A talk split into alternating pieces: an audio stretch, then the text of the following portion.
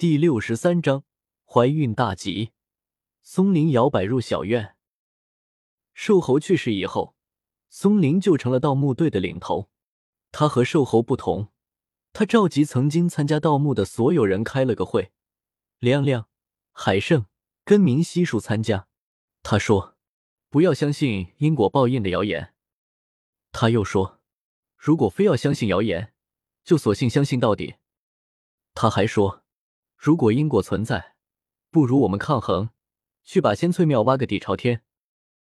说的盗墓队的成员张大了嘴，睁圆了眼睛。他们从来没有这么激情过，没这么叛逆过。或者说，松林的讲话彻底激发了他们的斗志，不屈于命运的斗志，不相信鬼神的斗志。他们把恐惧从鼓励中消除，心里不再需要安慰。他们想开了，强大了，团体的力量第一次无限放大，有一种游离的人找到组织的归宿感，这在兽猴领队的时候是从来没有过的。他们喝酒，四个人汾酒喝了三斤，喝的个个信誓旦旦，无限生机。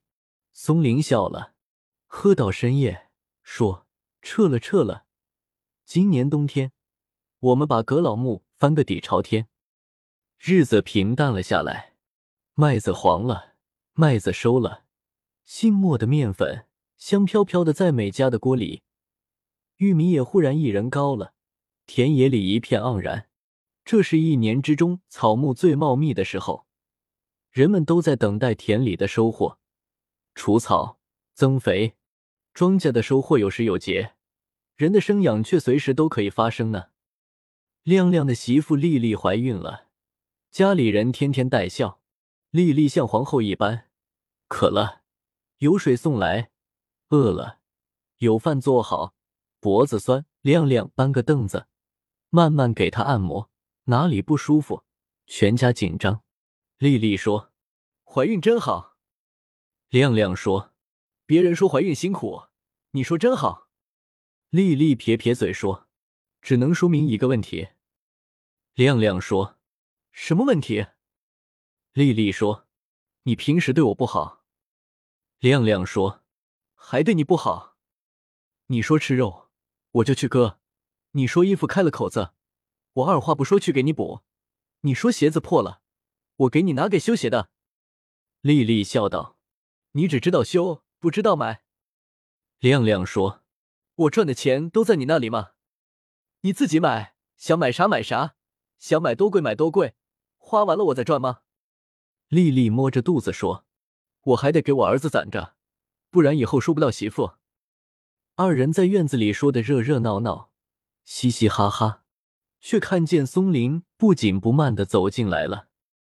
松林进来，拍掌，笑着说：“小两口真恩爱，这么热的天，在树荫下打情骂俏。”亮亮说：“松林哥，你要加油啊！”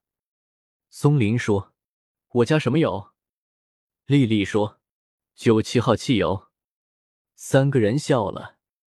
松林来是想和亮亮说盗墓的事情的。这几天有火外村的盗墓的，不知道是哪个村，在我们村后面的地里有行动。松林偶尔发现玉米地里被踩得乱七八糟，便忍不住大骂。他来找亮亮，想晚上去看看。现在不是盗墓的时候，不知道这一伙缺德的盗墓队怎么搞的，什么来头？但是看见丽丽也在，就没有说盗墓的事，只扯一些生活中的杂七杂八。丽丽问松林说：“依依呢？”松林说：“在家呢。”丽丽说：“让他出来转一转呀。”你们结婚，丽丽也没来我家吃饭，要不过来吃个饭，我约一下她。我们那里的规矩，新娘子嫁过来后要挨家挨户吃个饭。一般有请吃饭的和新娘子预约时间。吃饭的目的很简单，就是邻居村里的认识认识新娘子，以后见面了就不会生疏。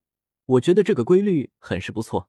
松林说：“他好多家都没去，说是不习惯这样。”丽丽说：“那也要习惯习惯呀，入乡随俗嘛。”松林笑笑，然后说：“可以，你去叫他吗？我还有事，就先走了，你们俩继续。